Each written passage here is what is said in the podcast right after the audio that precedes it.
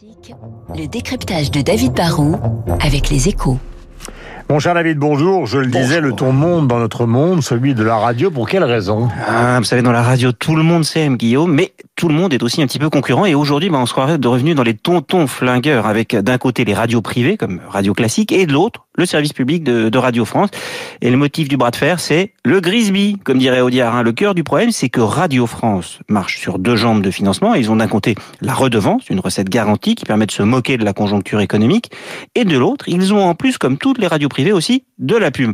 Tant qu'ils en avaient juste un peu et que le montant total était plafonné, les radios privées étaient jalouses, mais ne râlaient pas trop. Mais aujourd'hui, rien ne va plus et c'est la guerre problème exact, euh, David le, le, scandale, vous direz les radios privées, c'est que les recettes publicitaires de Radio France ont été discrètement déplafonnées à partir de cette année. En volume, il n'y aura pas forcément beaucoup plus de pubs sur France Inter ou France Info, mais jusque-là, ils n'avaient pas le droit d'augmenter les prix et de récolter plus de 42 millions par an.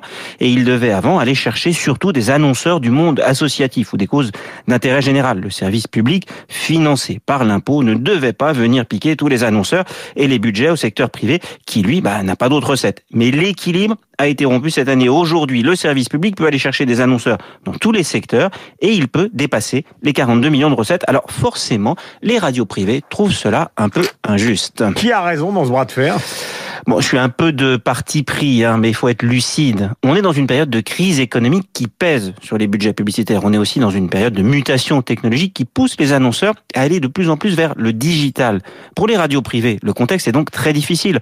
On a limité la publicité à la télévision sur le service public le soir, mais on augmente la pub sur la radio d'État c'est incontestablement une forme de concurrence déloyale. Hein. Dans certains pays, il n'y a même pas de service public audiovisuel. Dans d'autres, il y en a, mais le service public n'a pas de publicité. En France, on a un service public très puissant, très favorisé sur le plan de la législation, et qui en plus bénéficie de publicité et à qui on lâche aujourd'hui la bride. Alors, si on disait demain qu'on va prendre l'argent de la redevance pour financer les médias privés, je pense que certains trouveraient ça scandaleux.